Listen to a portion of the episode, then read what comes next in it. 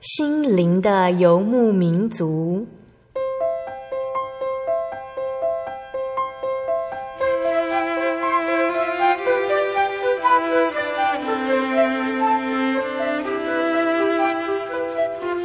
在这个谁都不管谁的后现代社会里，每个人的心灵都是游牧民族。成长的过程就是寻找的过程。每一颗漂泊的心灵，其实都在寻找生命的绿洲。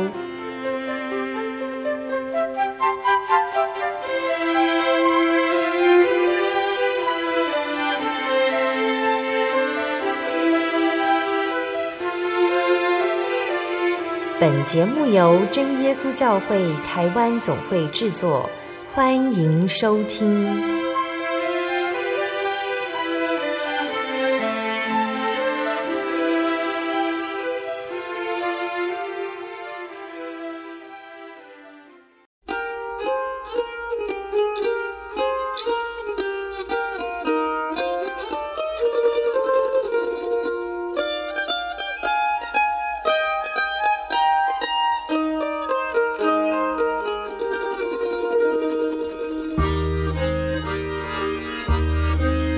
所有在空中心灵游牧民族的听众朋友们，大家平安，我是芊芊。时间过得很快，已经到了六月了。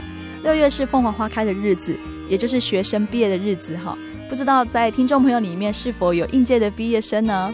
不论您是国中、高中、大学，或者是研究所毕业的学生，芊芊都在这里先跟大家祝福毕业快乐哦。嗯，那这个月芊芊为了要应应这个毕业季哈，我有策划了一整个系列关于职场上的恩典分享。芊芊邀请了四位来宾，他们将会在这个月当中来跟我们分享求职的心路历程，还有神是如何带领他们走向正确的人生之路。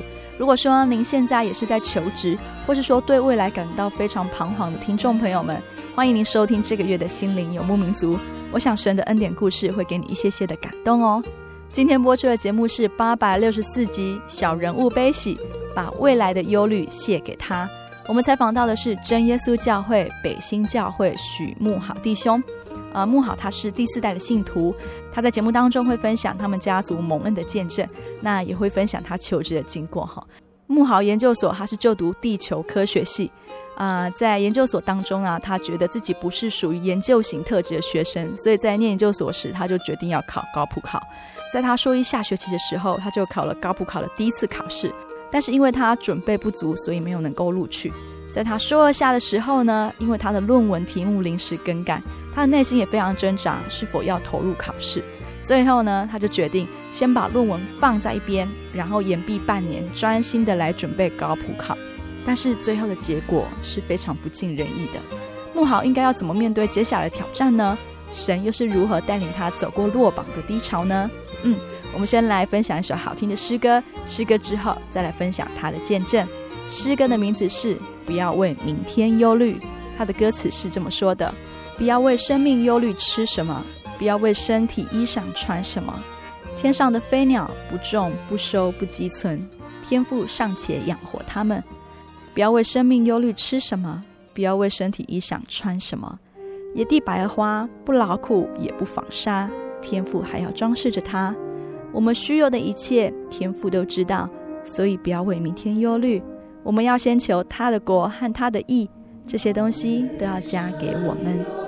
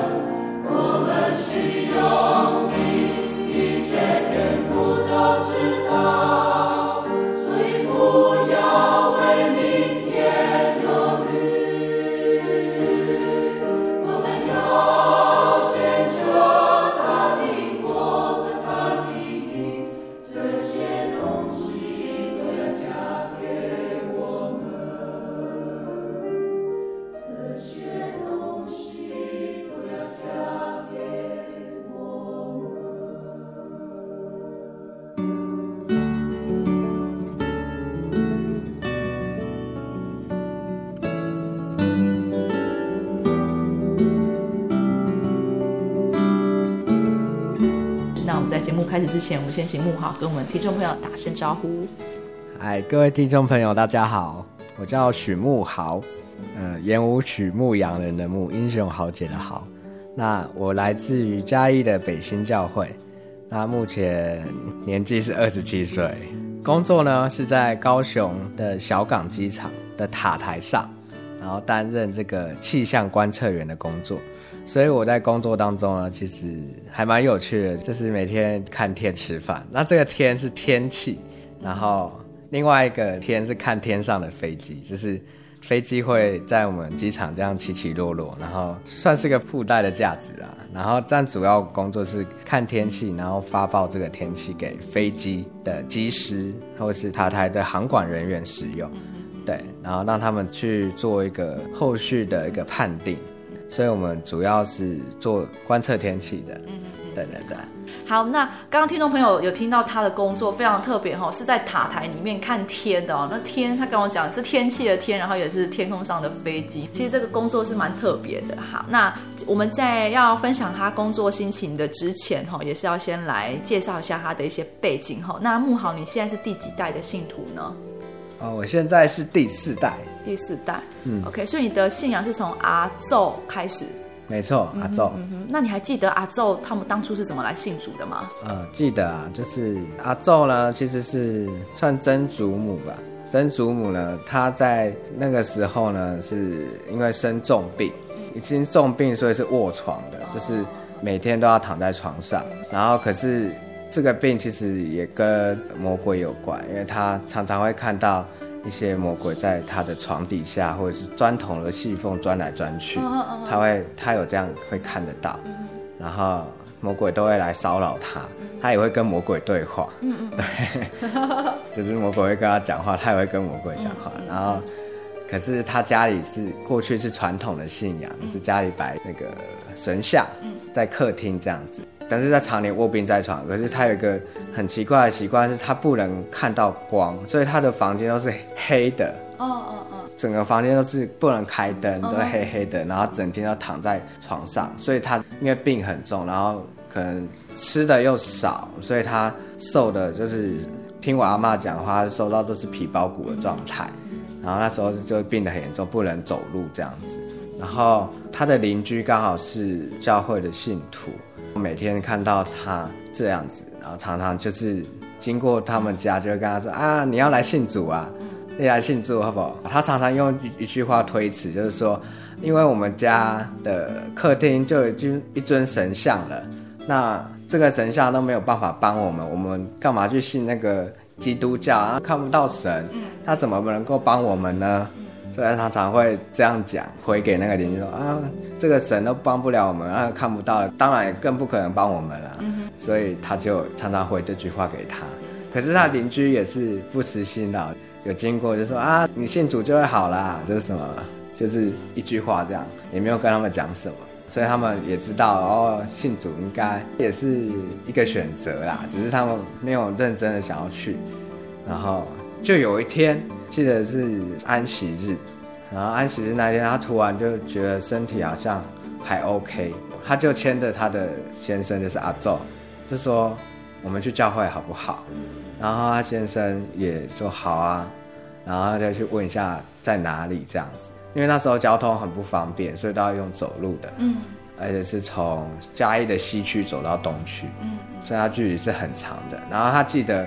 他那时候就走着走到教会中间呢，因为他身体很差，我们刚才说他是卧病在床，所以他要走路其实是很痛苦的，所以他走路当中休息了二三十次，中间休息了二三十次才走到教会。然后走到教会之后，那个地方就有一个女执事，然后有看到他，就赶快接待他进来，引领到最前面的位置，然后叫他坐在那边听道理。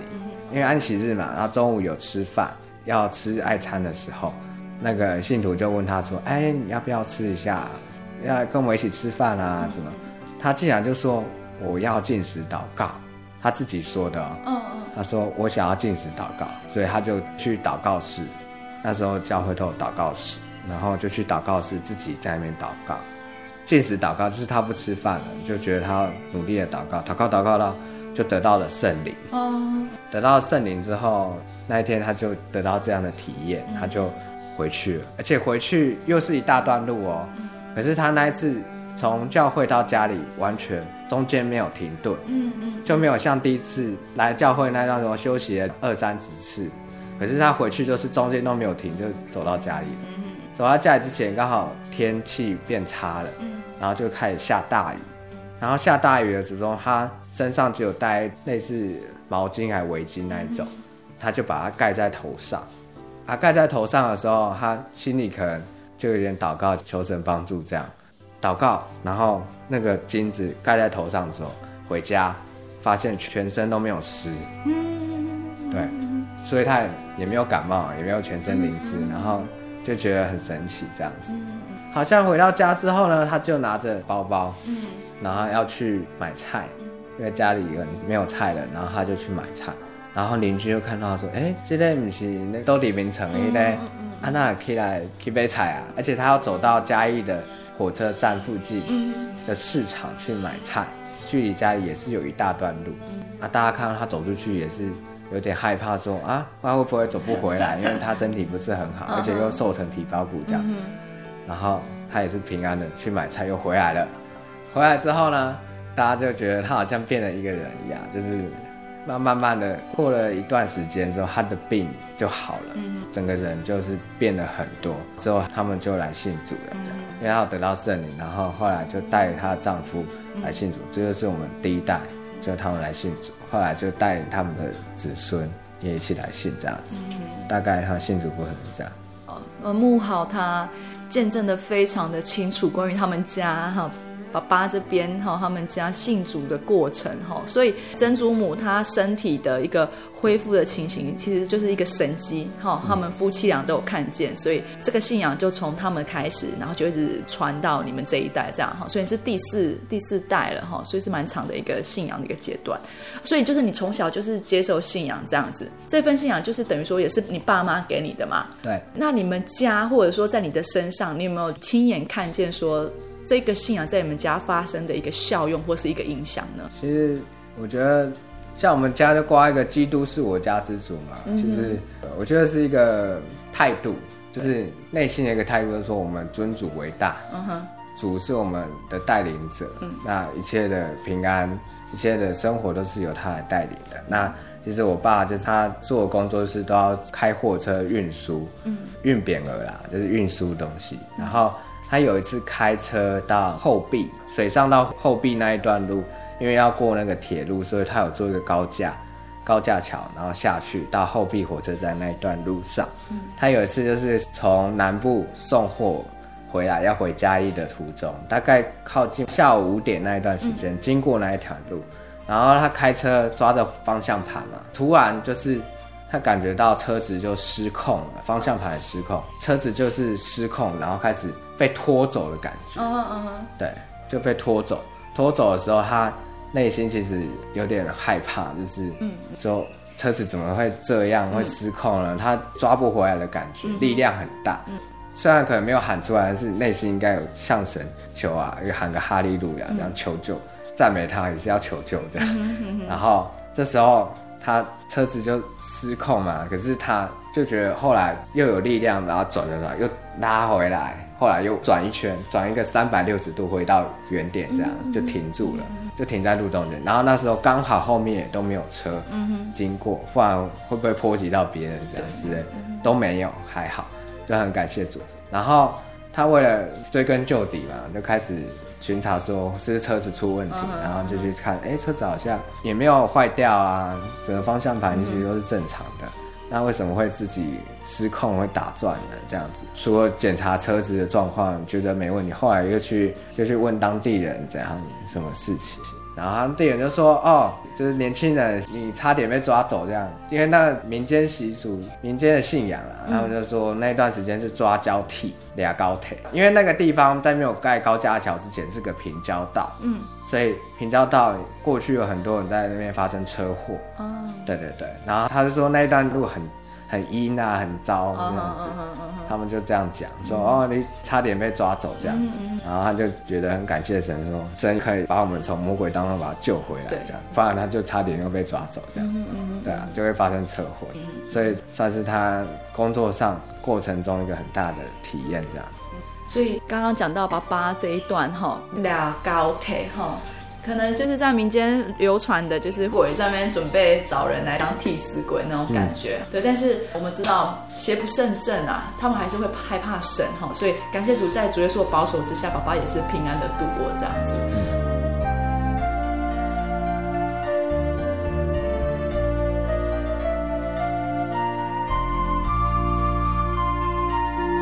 好，那刚刚你讲这个见证是有关于爸爸的见证。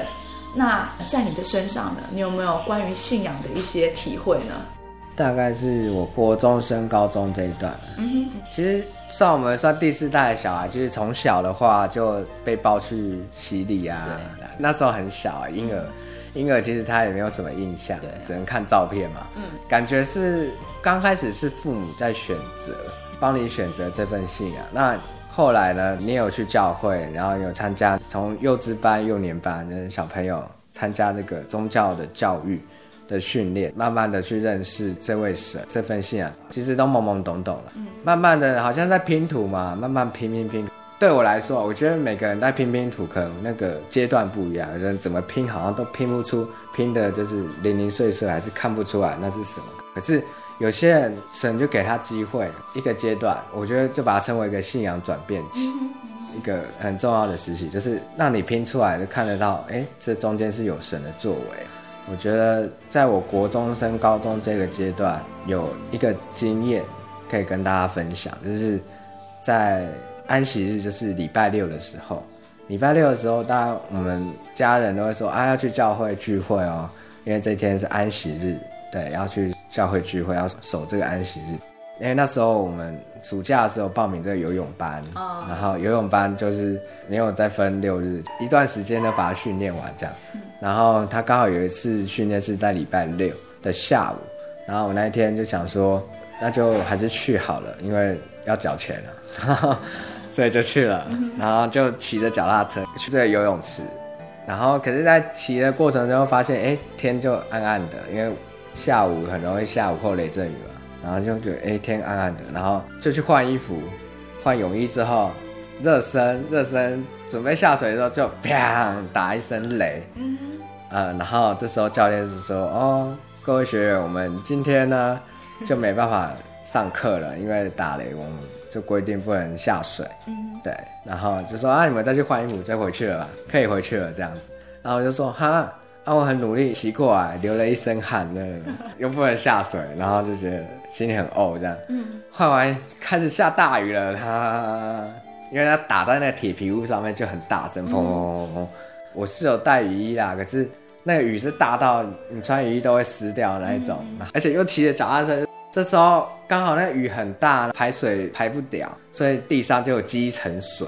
车开过去之后，然后一泼一泼的水花那一种，那种雨哦，然后骑车也是有点吃力的那一种，然后又打雷，然后这时候就心里就说哦，怎么可以这么痛苦啊？这样骑车就骑，然后觉得就发现那个雷怎么感觉？好像在追我这样子，就越打越近这样子，就是那个声音就越来越大，然后觉得很恐怖，雷在追我这样，然后一直打打打，最后就赶着骑回家嘛，就骑骑骑骑骑。其实快到家里的时候，正看到那个闪光打在我面前，然后就吓到，呃，就吓到一下，然后就发现哦，惊觉说原来安息日还是要去教会，就是给自己一个很深刻的体验。就是说神在当中有提醒到我，之后我就安息日又会想到这个见证，所以就是我算是一个转变期，有对于神有这样比较深刻的体验，这个算是第一个这样子。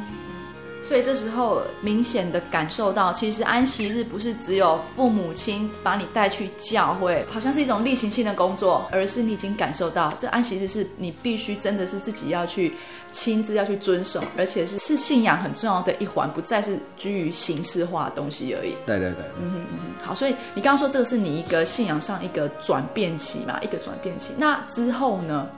之后也有转变期。我其实有在祷告上，嗯，因为我们教会有圣灵，那圣灵在祷告的时候会讲灵言，那是舌头会跳动。我那时候在得圣灵的时候，就觉得我的舌头没有很跳动，就是感受没有很深刻，然后会觉得我灵言很微弱，就是没有那么顺的感觉。这时候我就开始想。嗯，要怎么解解决？刚好有一个机会，就是我们教会有那个教员讲习会，就是针对高中以上你要从事教员的工作，然后他有做一个训练的活动。嗯。我那时候已经升高一了，高一的时候，然后想说我要教小朋友，我要教这份信仰，这份信仰给小朋友。那我自己如果没有很深的体验，我在教的时候会觉得很虚的感觉，就是觉得我自己都没有很大的体验，觉得这样不够。这样我不配当个教员，然后觉得我要跟神求，说我要对你有更多的体验，就跟神这样去。因为我很会口渴，而且尤其是要早祷了，早上要祷告的时候，那个声音没开的时候，然后口又很渴的时候，就是祷告是很辛苦的。我又跟神求说，我可以不要那么口渴嘛，不然我这样祷告很不舒服。后来我觉得有改善诶，那重点其实是我体会到说，大概训练有大概六天到七天。大概一周啦，然后我会发现每一天的早上的祷告都有在进步，就是那个感受都不一样，觉得舌头跳动的越来越顺了，然后觉得哎，对神有更深的体会。这也是算第二次说哦，原来神有在听我祷告，然后我有这样的体会，这就是第二个啦。第三个应该是要讲我生病的故事，就是我在高三的时候，高三的时候生了一场病。然后这场病是肾脏发炎，然后去住院。那一年刚好是 SARS，应该大家都有记忆，是二零零三年的时候有 SARS 事件。然后那时候我的症状就是发高烧到四十度，有一点点干咳，然后就嗯我会不会得了 SARS？然后就很害怕，我觉得有点逞强，我还去补习，然后补了三个半小时。啊，我在学校就已经有发烧了，应该有发烧到快四十度，因为我身体有感觉到胃寒，就是非常的寒冷的一段时间，然后到四十度，后来才半夜挂急诊到嘉基这样子，然后之后嘉基那医生就稍微判定说，啊、哦、要住院哈，要住院，那我怎么办？这样，所以那时候其实有点彷徨，第一次住院，然后身体其实很不舒服，因为我蛮喜欢吃某一家的蛋饼，然后我爸就买给我。吃完之后，过了几分钟之后，就全部把它吐出来，就非常的痛苦。因为那时候有发烧，身体状况很差。最恐怖的是发炎症状是有血尿，所以那个状况是很恐怖。所以那时候其实也很紧张。然后这中间算是因为高中生其实也很忙，忙就是忙功课，因为课就是很紧凑，一直一直一直上，一直上，然后就是考试。所以我觉得对于信仰这一块其实也没有很多的琢磨，认真去想。然后我觉得那一段时间刚好给我很多的时间想，因为你就白天整个躺在床上，虽然很不舒服，但是你内心会在祷告，会在想事情。那时候就跟神求说，如果我现在病如果很严重，不行的话怎么办？然后我就要离开了这个世界啊。然后我觉得我可能会下地狱吧，然后就觉得很害怕，我还不配去天堂哎，怎么办？然后神可以这样给我机会嘛，这样。当然，另外一部分就是求神开医生的智慧啊，让他赶快找到病因这样，因为他也只是判定什么尿道发炎这样而已，然后后来才发现是肾脏发炎这样。因为他们过程中，因为还要一些检验，对，除了验尿验血之外，因为还要做什么超音波，然后超音波又照不清楚，之后又去做断层扫描，嗯，然后都要排队，排队当中就会有一些延迟，嗯，因为他要照出来才能确定病因。之后去做断层扫描之后，才发现，哎，原来肾脏肿了很大，就是肾脏发炎这样子。然后后来就对症下药，后来又继续祷告祷告之后，哎，很快九天就出院了。然后医生就说也很神奇，因为他说一般那种发炎，比较会是女生尿道发炎，严重到肾脏去这样。然后的话一般都要做到三十天，说九天呢，他也觉得很少见这样。然后我就内心就知道神给我的机会啊，就是要把握这样。就这样出院了，这算是一个生命的一个停顿点吧，因为你没办法去学校，那你在病痛当中，其实你在生活上的脚步是在停止的，因为每天要做很多什么事情，那你在病床上什么都不能做，我觉得那是一个生命的停顿点。那生命停顿点，我觉得就是一个很好的时候，让自己去想一想你的人生是怎样的状况，嗯，然后你跟神之间到底是怎样。这个第三个体验就是在这个地方，然后最后神也是安排一个小天使，就是刚好有一次我要检验那个断层扫描的时候，然后那天是我阿妈来看我。啊，我阿妈不识字，然后他要签一个签一个类似同意书这样子，因为他要叫病人喝那个显影剂，你那显影剂是个化学的东西，可能会有一些副作用或什么，他要让家长或是其他人要签同意书，哦，就是中间有什么契约哦，应该是这样。可是我阿妈不识字，所以他也不知道怎么签之类的。然后这时候刚好我教会的宗教教育老师刚好来看我，然后他也不知道为什么来看我。他说刚好那天有空就来看我，然后就刚好遇到这个时候，然后他就帮我看看那个契约，然后就打电话给我爸说，他就帮我签了。因为他排队，他也不知道什么时候可以排得到，然后排到的时候刚好是我阿嬷来看我，然后那个老师也来看我，然后那老师就帮我这个忙，只要有一个人签就可以了。因为关键就是断层扫描，有照到那个肾脏的状况，才知道就是肾脏的哪边。对，就是细节，因为肾脏的里面哪个地方发炎，它也是会有不同的处理方式，这样子，大概是这个样。所以也很感谢主，就是九天就就出院了，后续也没有再发病这样。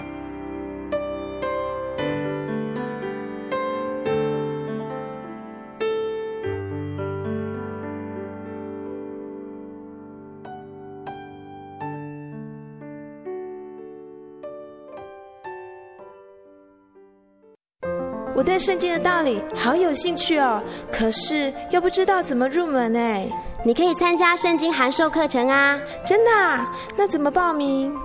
只要写下姓名、电话、地址，寄到台中邮政六十六支二十一号信箱，很快的，你就会收到第一课的课程了。赶快去寄吧。嗯。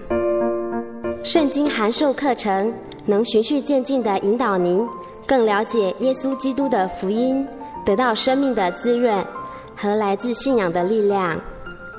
本课程完全免费，欢迎来信台中邮政六十六支二十一号信箱，请注明参加函授课程。愿神祝福您。心独自在街上漫游，不知何往，寻寻觅觅。却找不到生命。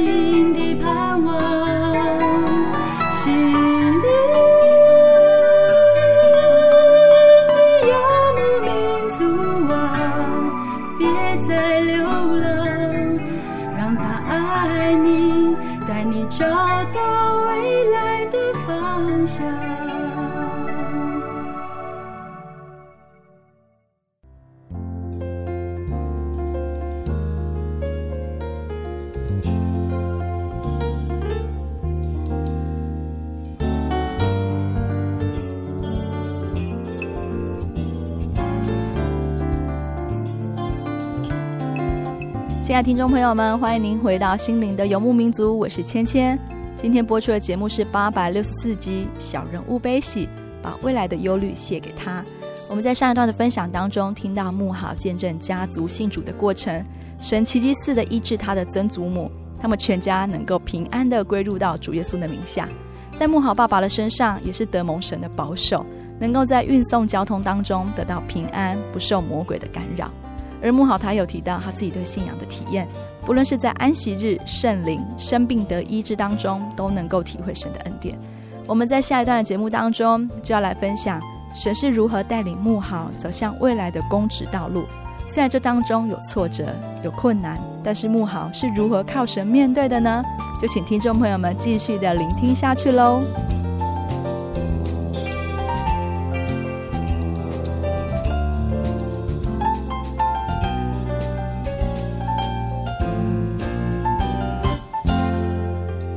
其实我们都知道，在大学毕业之后，哈，其实每个人都会茫然，都会彷徨，不知道未来的路将如何走。那慕豪你呢？你在大学念完了，你你有刚刚讲到你的工作是大气嘛？所以你大学所念的这个科系是属于什么的科系呢？还是地球科学系？这科系是在学一些什么的？他在学就是地球科学的四大领域啦，就是天文、海洋、地质、大气，算是自然科里面的应用，比较偏后续应用，因为它物理、化学、生物都会应用到，所以说简单不简单，其实它还蛮复杂的，但是其实算是自己的兴趣了。所以这样子大学念起来也是，因为是兴趣嘛，所以应该是念起来蛮有成就感的哦。算念起来还蛮得心应手的，我觉得。嗯哼嗯哼，对。那在大学接近快要毕业的时候，你有怎么样的一个打算吗？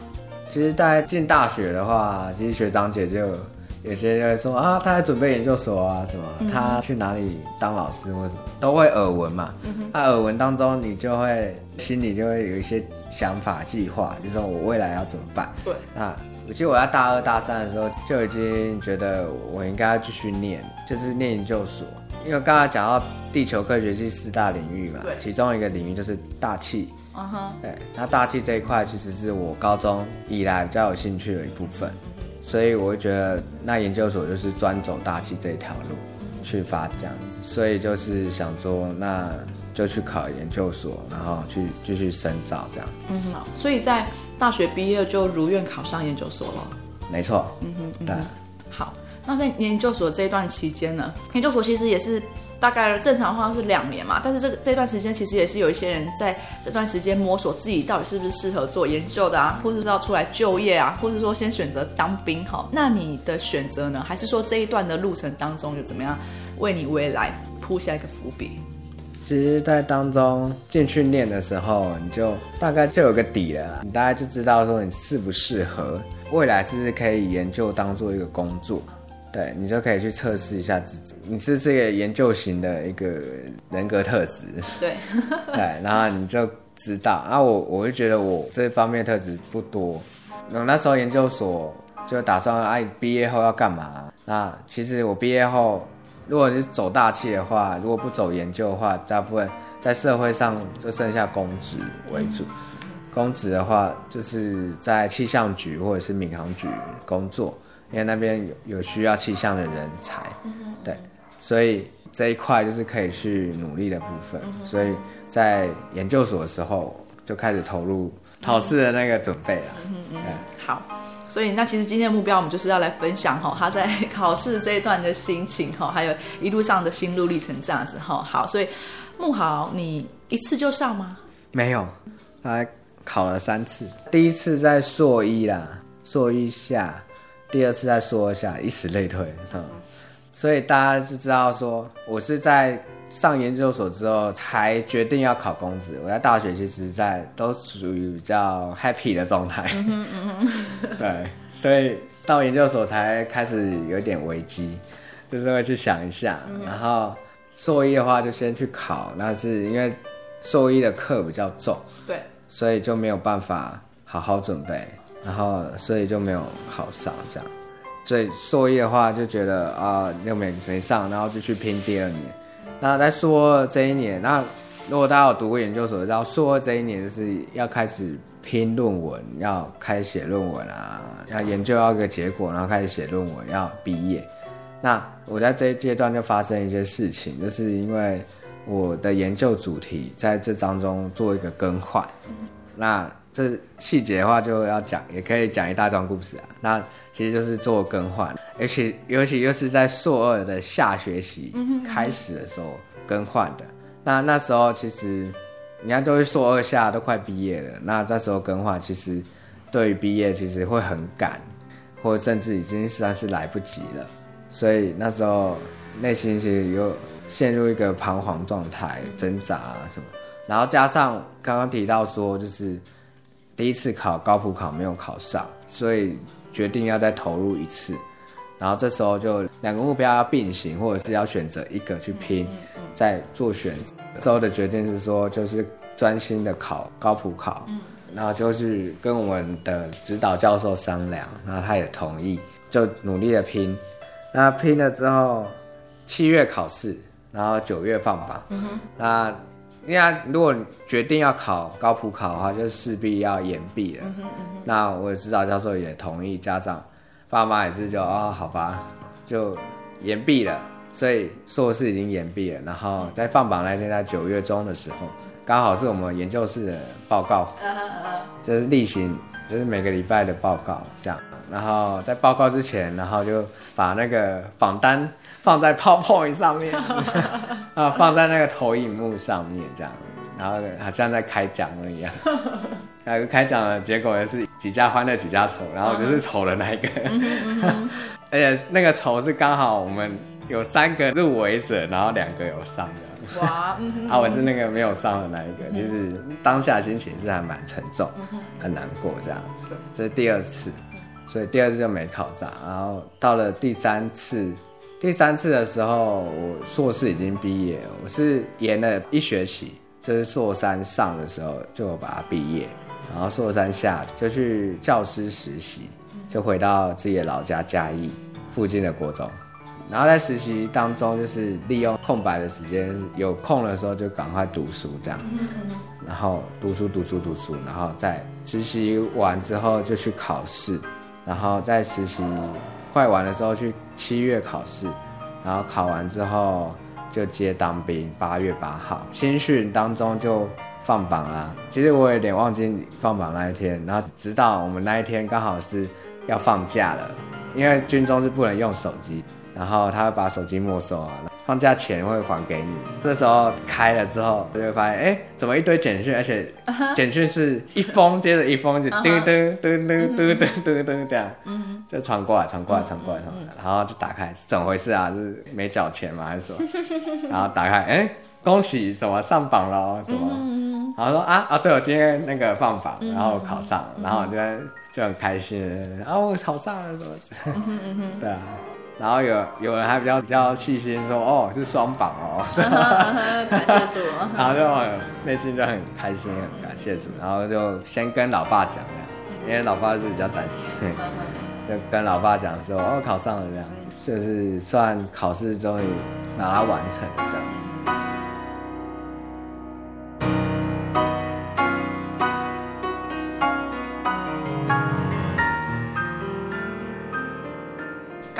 好是很简洁的哈，把他三段考试的一个成果哈来跟我们做分享。那其实他刚刚讲的很开心啦，但是其实他刚刚有讲到一个部分哈，就是在第二次考试的时候，几家欢乐几家愁嘛哈。那他说他是就是愁的那一方。那跟他一起考试的有三位同学，两位都上了这样子。但是其实刚刚芊芊在跟木豪采访的前半段哈，我们就在讨论，就是这个落榜的心情很难受，但是其实信仰给他来讲是一件很重要的事情哦，因为他借着信仰来调试他的心情。那我们就先请木豪来跟我们分享这一段哈，就是在第二次落榜的时候，那时候虽然很失望、很彷徨，那可以跟我们大概讲述一下当时候的心情吗？还有你是怎么样释怀这个转折点？在落榜那一刻，就是。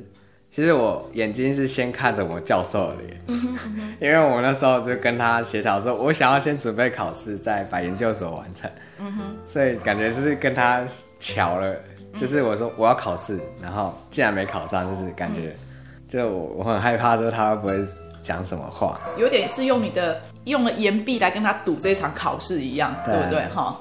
然后最后的结果是不如我们的愿，对对对对。所以就是跟他之间有点就好小小的啊、哦，糟糕了。然后另外说内心的心情，就是刚刚讲说哦，入围有三位，上榜了就两位，然后落榜了。然后就是会觉得说，为什么是同实验室？然后觉得他们在准备过程，你也会有看到说，哎，他们好像花的时间没有那么多。嗯。那有几位也是后来才说要来考的。就是半路才来说要来考，然后可是后来来准备的考，他就考上了，然后内心会有一点小小的埋怨，就是说为什么感觉我的努力没有得到一个等值的成果？嗯嗯，对对，这时候会计较啊，人都爱计较这种东西，就跟神计较了，为什么我努力这么多，我却是落榜的那一个？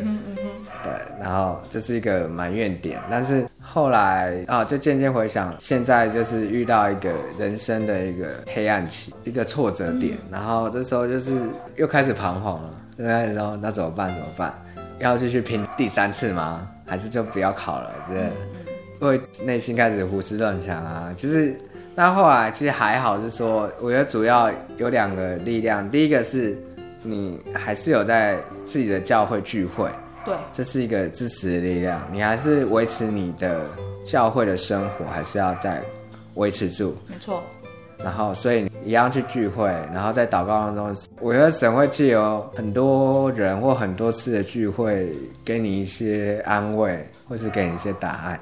只是那个答案不是那么明确啊，但是你会慢慢体会他的他的安排是什么。然后再来会借由你的朋友之间，或是教会信徒之间，他们也知道你的状况，他也、嗯、他们也会帮你祷告或什么。就是这也是个力量来源。然后再来就是内心会觉得说，因为你在教会这个生活可以得到造就，得到力量。因为我在台北，然后我觉得啊，因为这样要多多留一点时间，你会觉得啊，多留一点在那边也不错，给自己一个好的方面去想这样子。然后再来另外一方面给自己的力量，就是说开始回想说过去。发生的事情，就回想过去，其实我我的求学之路，只要实际，你要考试之路，其实是算是很顺利的。所以我会觉得神在这方面给我的恩典是很多的，一切都是很顺利的这样子过来。那我在求学当中也是也是会听到有些人分享他的人生过程，其实是很坎坷的。他们就是家庭当中有父母有些争吵、离异呀，都有。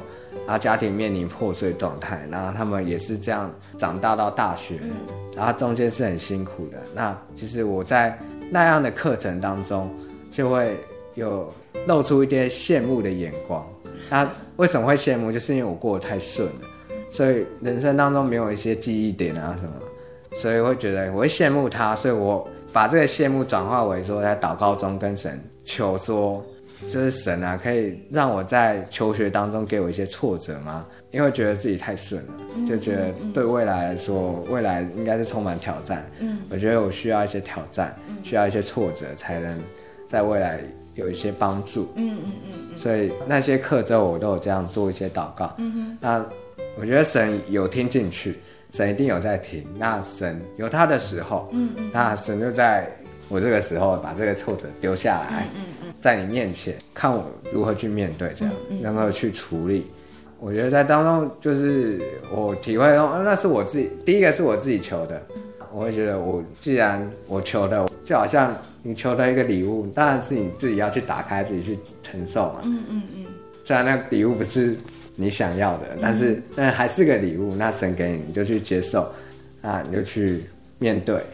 那另外一个就是说。刚刚讲到礼物嘛，神给你这样的礼物，那这个挫折你也是他帮你达成了愿望，那神也是不会放弃你，神也不会说把礼物丢了，把这个石头丢在你面前就走了，嗯、他不是，他是丢着，他还是在你旁边说，你要不要牵我的手，我可以帮你。嗯，我就觉得说这当中就是有那个力量，觉得埋怨有越来越少，就是你会觉得对神的埋怨会越来越少，因为你知道那是神的安排。嗯，另外一个就是。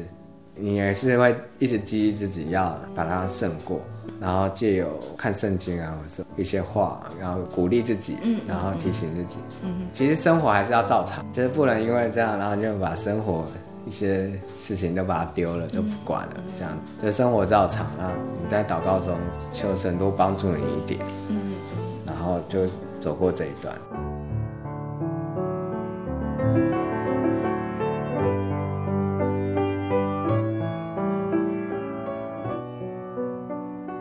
讲起来好像也是蛮轻松讲过的啦，但是我想那一段其实应该是非常不好受的哈。刚刚今天听完了慕豪讲这一段，其实我也觉得，其实神在借由这个挫折，也是让慕豪知道说，他从以前小时候到现在走的路非常顺利，其实都是神的恩典哈，不是本来生出来就是应该如此的，每一个顺利都是神给你的恩典。那这一次的挫折，就是让你去更加体会这些恩典的美好，好，然后借由这个挫折，让你跳得更高，这样子。很感谢主，就是在考试的这个部分呢，虽然有挫折。折、有伤心，但是主耶稣啊，他还是用他的力量。还有刚刚慕豪有提到一点，就是教会中的爱心给他也是一个很大的力量，一个一个支撑点哈。不论是只有家人的带导，或是教会人的代劳，其实都是默默的在帮助慕豪在考试这个阶段，可以让他的心安定下来、稳定下来哈。好，那见证这个部分呢，其实也差不多告一段落。那在最后，那慕豪有没有想要对一些就是目前正处于彷徨、不知道未来如何，或是他现在是正正面临考试，但是心情非常彷徨的一些考生，说说一些勉励的话呢？我其实我那时候的原则啦，真的每天都有读到，都要读到书，不能说哪一天荒废掉，不能说哪一天很忙就整个没有读到书，这是第一个原则。然后第二个就是要去运动，因为身体如果没有一个好的代谢啊什么，其实身体累的话，你读书就效果就不好。然后再来在心灵层面的话，我觉得其实人对于未来都是彷徨，都不知道未来是怎样啊。那其实这份信仰其实给我们一个很大的安慰跟一个保障的，就是说他给我们的未来是一个美好的。神答应给我们未来是说，你只要照着他的话做，照着他的话走，未来肯定肯定是美好的。所以神给我们不是一个有风险的未来哦，就是在这种风险的年代，大家会去保险。这中间保险你中间还是有风险，就是你还是会怕怕的，就是怕因为那个保险的规条你没有看清楚，他就不赔你了，你就赔钱了，就觉得啊，保险保那干嘛？但是这个信仰呢，耶稣给我们的这份跟我们之间的应许是。我们也需要付出，我们要照他留下一些很好的榜样，我们要去学习。他有留下一些话，我们要去做。嗯，其实不难，但是我觉得最终的一个未来是很肯定的美好，肯定的好。所以在这个彷徨的年代，我会觉得说，新闻啊、报章媒体、专家什么都很多的声音，但是大家可以听听神的声音。神的声音自古以来，这个频道都一直。有在发生的，那只是人选择要不要去听而已。我觉得，既然你选择有听到这个广播节目，那你可不可以给神一个机会，给自己一个机会，就去听听看神的声音是什么？试着去查考，嗯，你有你去 Google 一下也可以啊，或者是去我们教会网站看一看也是可以。就是给神一个机会，给自己一个机会，去看看说神跟我们人之间的约定到底是什么。那。我所说的那个肯定的美好到底是什么？我觉得这是大家可以化被动为主动去去做做看的一个部分。嗯、我是喜欢这份经而，是你们要将一切忧虑卸给神，因为他顾念你们。嗯、这在彼得前书的五章七节，嗯、这是在勉励我们说，我们在这世界上一生下来就是忧虑不断，嗯，有很多的不确定性。那其实神。他亘古至今，他穿越了时空，所以他以前的事、未来的事，他都知道。所以，我们把未来的忧虑卸给他，是合情合理的，因为我们不知道，但他知道，所以他可以为我们分担解忧。他知道，所以我们不不要把未来的太多的担忧挂在自己身上。那我觉得，把这一切忧虑卸给神，因为他顾念你们。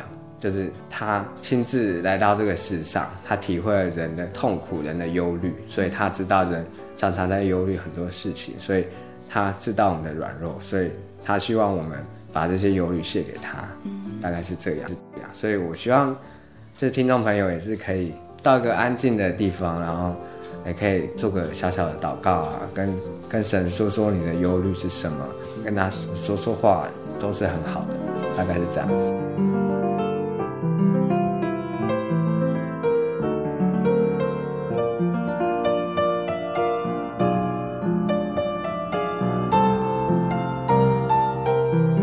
听完了慕豪的分享之后，大家是否有什么感想呢？人的一生当中，难免会遇到一些挫折，而人生很长的一个阶段，就是不断的在职场里面做调整还有更换。慕豪在研究所的时候，他就决定他要考高普考。正当他想要全心全意的拼考试，把论文摆一边的时候，却碰到他人生当中最大的一个挫折，就是他落榜了。或许对大家来说，一次的落榜没有什么。但是对一个刚要展开人生的年轻人，我想这个挫折是非常大的。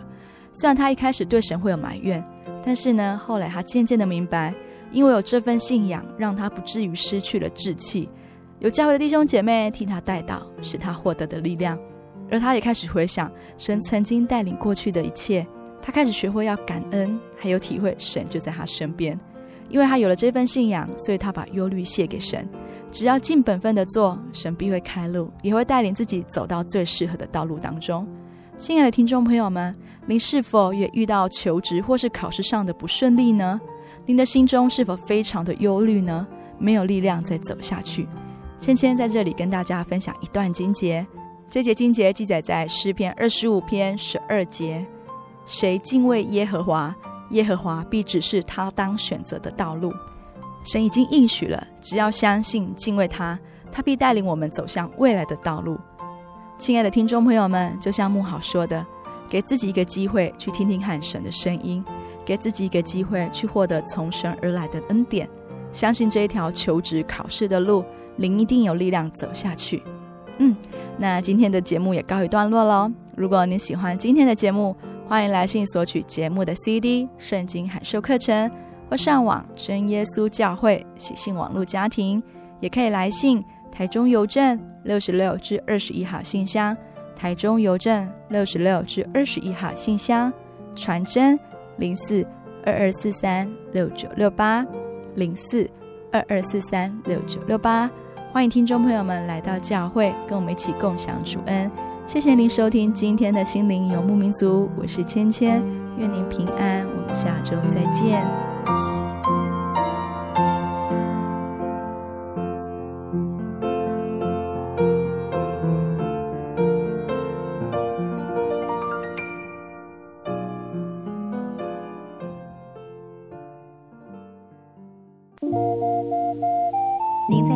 曾经看过这样的招牌“真耶稣教会”吗？